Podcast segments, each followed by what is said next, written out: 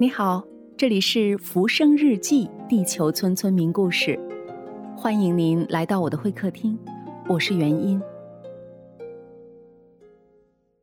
大家好，今天来到我们会客厅的是位于芝加哥的德堡大学的金丽老师。金丽老师曾毕业于华中理工大学，之后他到南佛罗里达大学攻读并取得博士学位，目前。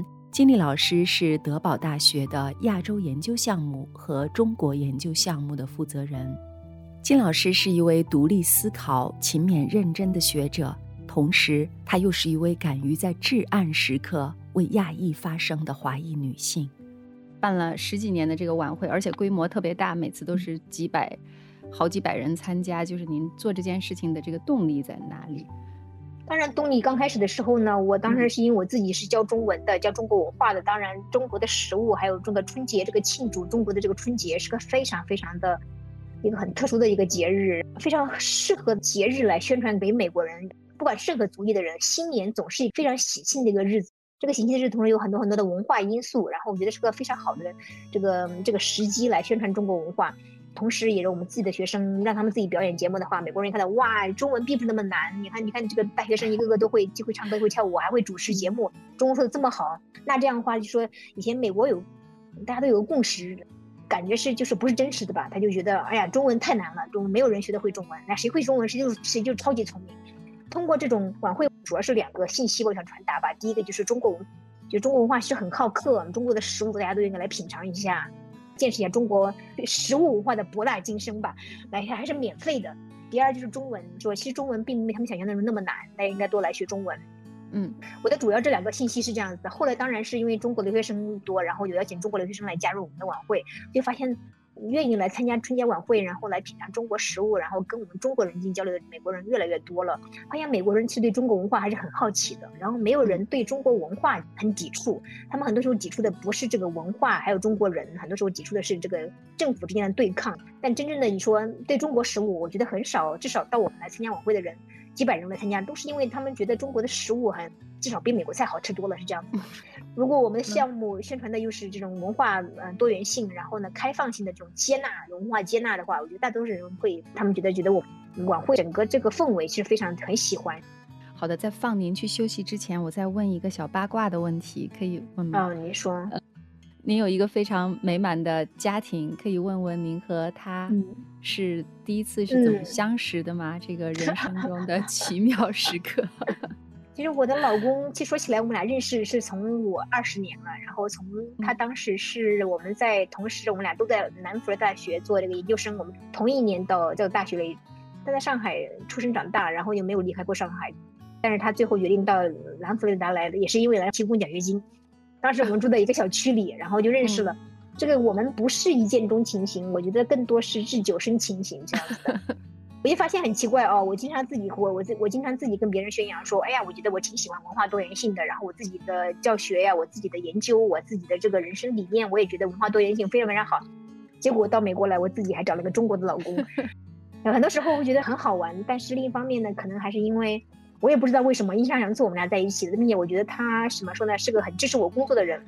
他可能跟我的性格很互补，我是个非常外向的人，他不是特别爱说话的人。但是有一点，我们共通性是我们俩对其他文化其实都非常非常感兴趣，经常有时间我们就会出去旅游。我感觉是至少他对我非常尊重，对我的工作很支持。他不会来觉得我我生活如果是我的工作是我中生生活的地位，他不会觉得非常的嫉妒。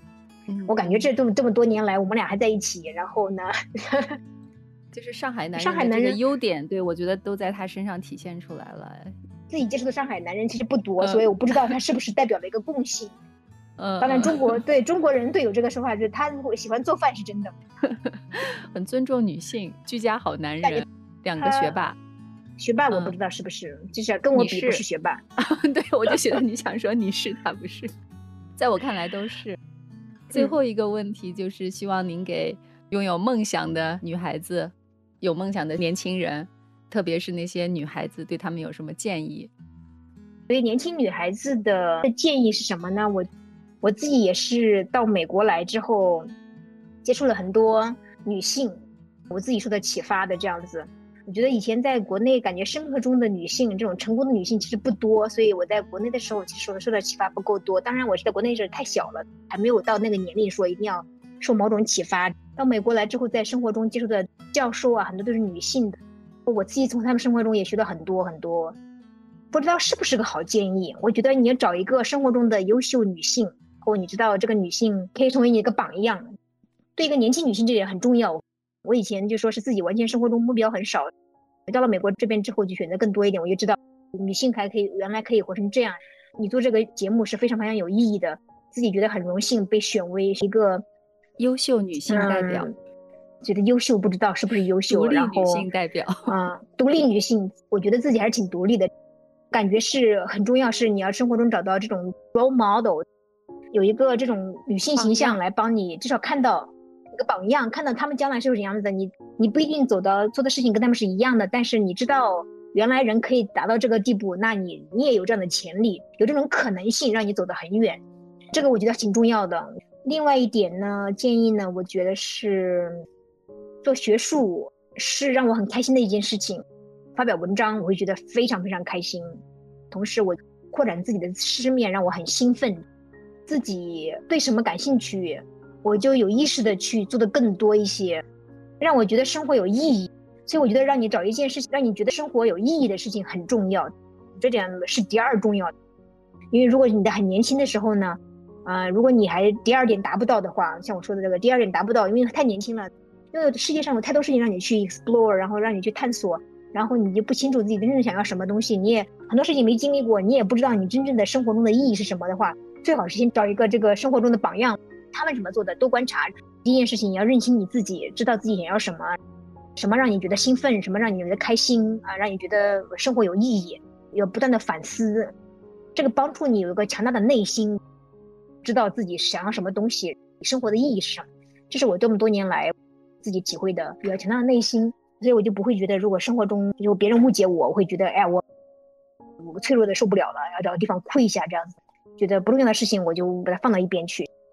要做一个独立的女性的话，还是尽量做到这两点。这是我目前的建议。当然，如果年龄再大一点，说不定还是有不一样的别的建议。谁知道呢？说不定再过十年，可能我的建议过十年我们再聊。可以，没问题，没问题。非常非常感谢金老师接受今天的访问。我自己也觉得医生很开心。再一个，我也听到了一些非常有价值的这样的一些分享和感悟，嗯，对我也很有帮助。我很开心，嗯。